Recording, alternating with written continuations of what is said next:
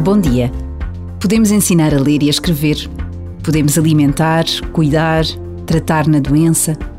Mas se não estivermos dispostos a dar amor, muito se perde na possibilidade de crescer, de manter relações, de criar laços, de conhecer o melhor de cada um.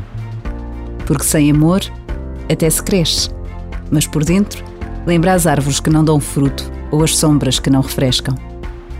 Neste início de um novo ano escolar, é preciso estar consciente da importância do amor gratuito na vida de todos, especialmente na vida dos mais novos.